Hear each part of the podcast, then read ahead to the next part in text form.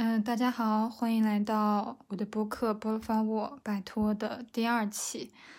嗯，欢迎大家的收听。今天是清明节假期一天，然后那么就从假期开始说起吧。我觉得一天的假期的话，可能大家都会选择一些呃在家休息啊，或者是就在附近到处溜达，或者是选择逛公园。选一件事儿去做的这么一种休息的放松的状态，而不太可能去比较远途的旅行，除非请假，呃，连着假期去到外地。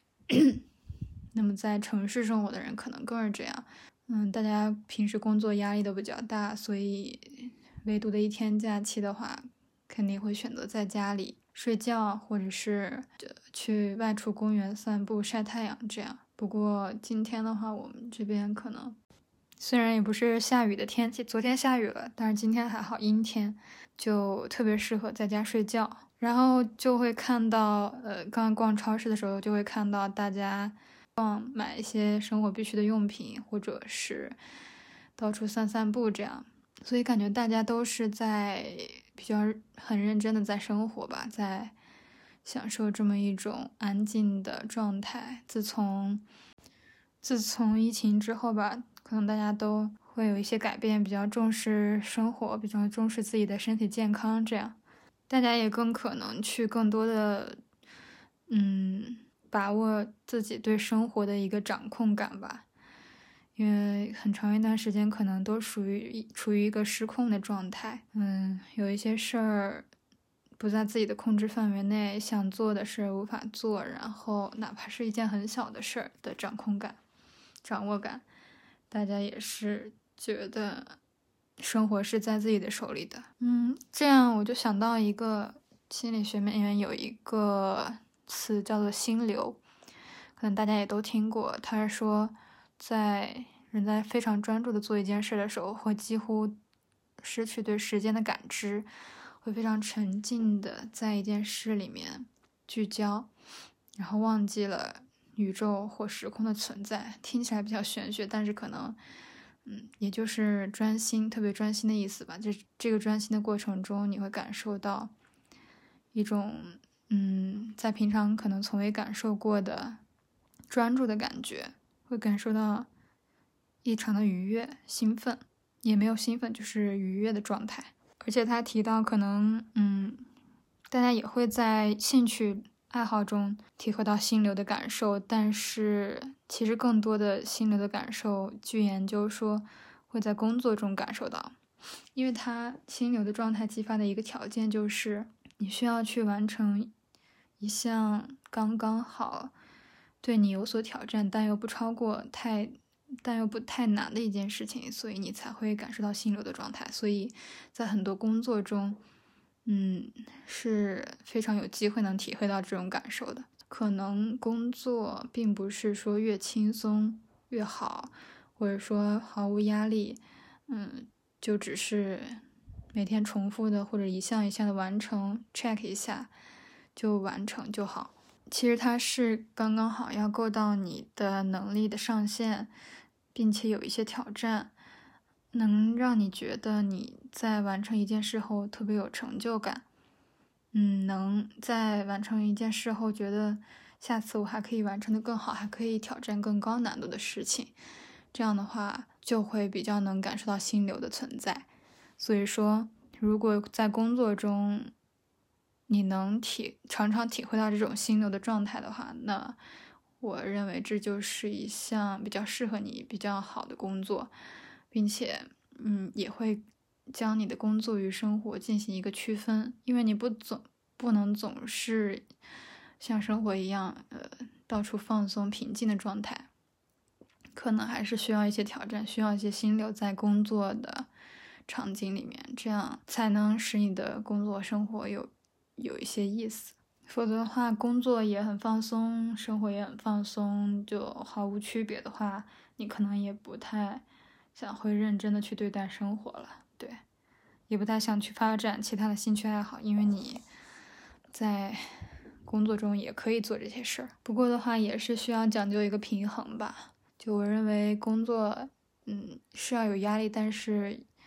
确实压力也不是需要特别大。嗯，因为其实很多状况下的工作并没有那么的急，比如说你熬夜十二点交了一份工作交上去，但其实想要这份工作结果的人，他并不是非得需要你在今天完成，他也不一定会看。所以有些时候，所有的工作节点都是人为制造出来的。其实有时候你并不是需要去牺牲你的身体健康，你个人的身体健康去满足或成全其他人对于时间节点的一个过分的要求。因为除非我们做的是一些，比如说急救，或者是特别需要卡时间点、着急的、攸关生命的事情，那我认为其他所有事情都不太需要。特别着急的做。我们之所以现在很多时候需要熬夜工作、需要加班加点的超负荷的工作，其实是在一个嗯不太正常的所有全面的系统下，大家都这么卷，对吧？你卷了，那我必然也得超过你，所以大家 一个追赶另一个，就造成了现在这样的过度的卷的局面。对我认为是可以改善一下的。如果大家都不这么追赶的话，嗯，会好一点。所以说，就还是需要平衡工作生活吧。对于个人来说，嗯，如果无法排解这样的系统性的东西，可以多给自己增加一些能量，尽量让你的工作和生活就平衡一下。然后，嗯，你可以想象一下，因为你，呃，对于我们这个年龄的人来说，可能还需要工作几十年，所以到最后。唉，其实大家都拼的是体力，也有很多人这么说，就是说，我们需要一种对于自己来说一种可持续的发展。就你在一个体系中是否能长久的做下去？就是说，你也不必太急，也不要太用力，但是呢，也能够刚刚好够到自己的挑战的那部分。所以，需要一些更多的是。对自己的滋养，加上一些对工作任务负责任的态度吧。那我最近有两个比较好的感觉自己可以恢复能量的方法，一个是拥有一个很好的睡眠。嗯，因为我深深的体会到，之前我也是比较能熬夜的人吧，经常十二点一点睡觉，但是现在的话。可能最多十二点之前就会睡，最早的话十一十一点十点半就会睡觉。你能特别明显的感受到，你在经历过一场一晚上非常高质量的睡眠之后，一是你达到了七到八个小时的睡眠，二是，嗯，在这个睡眠过程中没有任何东西打扰你，你确实实实在能感受到你经历了一个很好的晚上的睡眠。也没有做太多梦，也没有起夜这样的情况下，第二天精神状态是非常好的。这种状态好是多方面的。第一，你不需要通过摄取咖啡、茶多酚这样的的兴奋兴奋物质来提神，来保持你这一天的能量，来激活你的大脑神经，去做一些需要调动大脑神经的事情。二是，在你。工作和生活中，你会明显感受到你的思维跳跃的、活跃的，比你在没有一个很好的睡眠的状况下好太多了。就是说，能明显感受到是清醒的状态，而不是说用咖啡把神经吊起来的那种状态。对，就是非常清醒的一个状态，非常的状态的好。第二件事就是一种恢恢复能量的方法，就是晒太阳。因为可能现在我们大多数人是在办公室、办公楼里坐着办公，很多情况下，嗯，有可能会看不到外面的，即使能看到外面的窗户，也没有办法晒太阳这样一种状态。但是呢，比如说中午午休的时候，我我就会尽可能的到户外来，嗯，如果天气特别好的话，就会站在太阳底下晒太阳。就是来回走动，然后遛弯儿，嗯，想一些事情啊，或看手机上的电子书，在一个地方啊，当然是在保证安全的情况下，嗯，晒太阳，一个是你在晒太阳的过程中，你就会感受到，你确实能感受到这种太阳这种洒向每一个人的这种物质，会带给你非常多的能量，在你身上照射的那种温暖的感觉，能带给你实实在在能量。第二个就是，当你晒完太阳，下午再回去工作的时候，你就会感觉到和往常那样。就是你从早到到晚都坐在办公室里的感觉非常不一样，甚至是比中午进行一个室内的健身活动，比如说跑步或者健身这样的状态更好一点，因为它是大自然带给你的一种，尤其是我们现在这种季节，春天，嗯，温度也非常的适宜，太阳晒在你的身上，然后加一些温度适宜的风。你会感觉跟大自然接触的每一刻都是非常值得的。这样的话，你下午的状态也会非常好。就是人为的将你的一天的工作时间分为两段，而不是一整段。上午四五个小时，下午四五个小时。这样的话，你的工作效率也会非常高，然后脑子也是特别的活跃的。不过的话，这种季节可能也不是说每天都能晒到太阳吧，因为。逐渐的开始有一些下雨的天气了，然后或者会有阴天，那么可能五天一周五天里面工作日会有那么一两天这样的天气，所以如果前一天是特别大的太阳，然后第二天是阴天的话，也不能晒太阳，然后可能也会造成一些人的心情不是特别好。因为我看到过他看到过一篇文章，也是说简单心理吧，他说。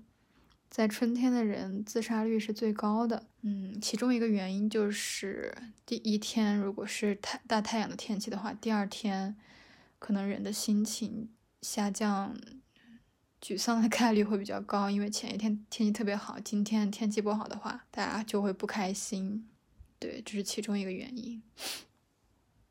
嗯，这是我最近发现的两个吧，两个比较能恢复自己能量。能让自己开心，能让自己体内的一些激素物质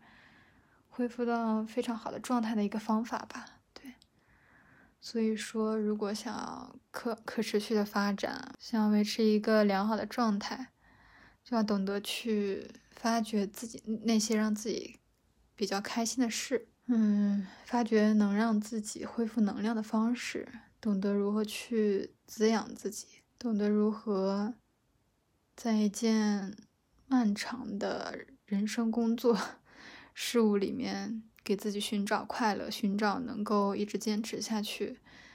的一种方法吧。还有另一个，就是对于我来说，另一件事就是音乐吧。因为我可能我的人生活里面不能少了音乐，有的时候听到特别动听的音乐，我就会不自觉的 流下泪来。对。可能是达到了心里的一种共鸣吧，那种眼泪也不是说特别的悲伤，只是说，嗯，有的时候觉得这种音乐特别的美妙，所以才才流眼泪这样子。还有就是特别推荐 B 站有一个叫欧叔的弹钢琴的大师，每次听他的音乐都会特别的放松，然后你就会感觉到。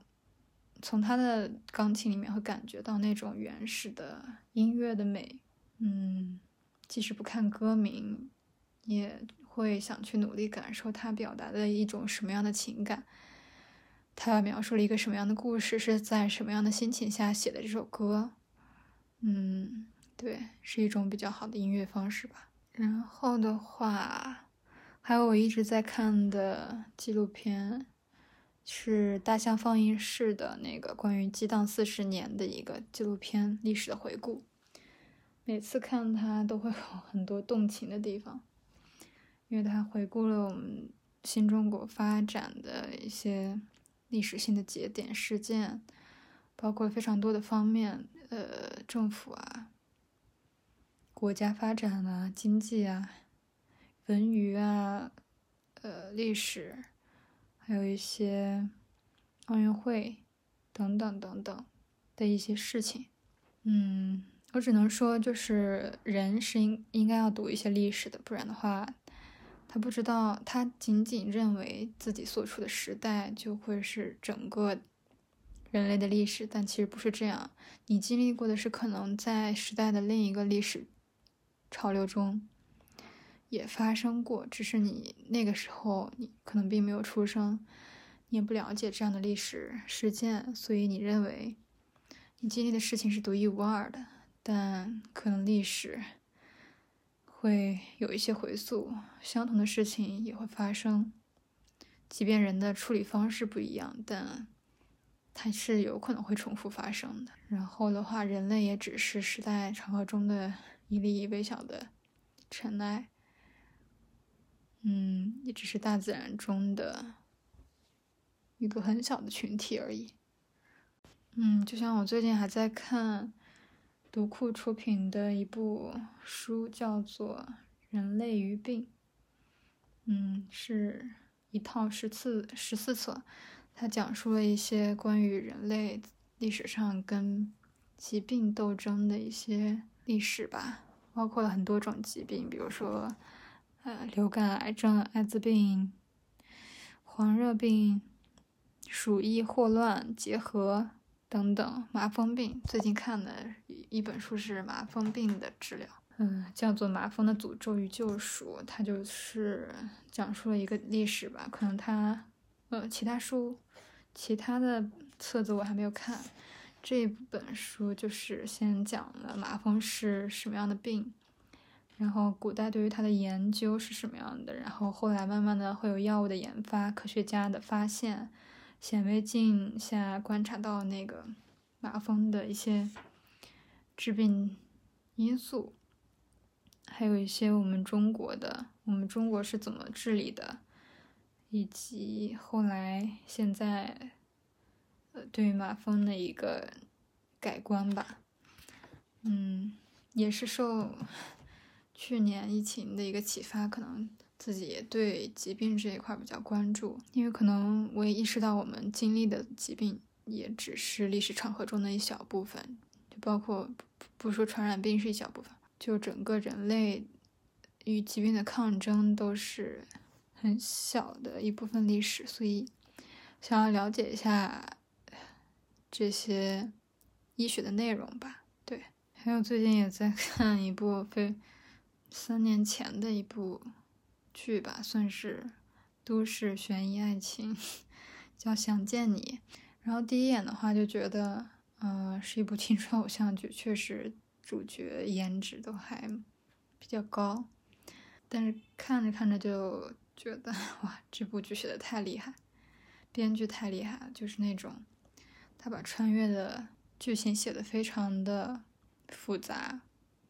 非常的烧脑，都市爱情剧里面有夹杂着悬疑的部分，夹杂着非常烧脑的部分。然后看这部剧的感受，一个就是，可能也都是大家的感受吧。一个就是珍惜眼前人，因为，嗯，你在穿越到了另外的时空的话，去看看另外一个平行时空的自己，就会发现，啊，可能在那个时空里面的我是那样活着的。两嗯，男女主角两个在另一个时空里都是互相的，去为了想要去见对方，付出了非常大的代价，付出了非常多的努力，即使是自己的生命不惜牺牲自己的生命去见对方一面。但是可惜的是，他们可能在另一个时空里面都无法与对方相认，因为只有穿越过去的主动方才会知道。故事经过才会拥有记忆，对方是不知道的，只能看着一个在另一个时空里面自己深爱的人，他在过去的时光里是不认识自己的，这种感觉真的非常的 揪心和难受，所以让我们这些在看剧的大家就会认识到珍惜眼前人的一个重要性吧。第二个就是不仅是爱情吧，我觉得，嗯。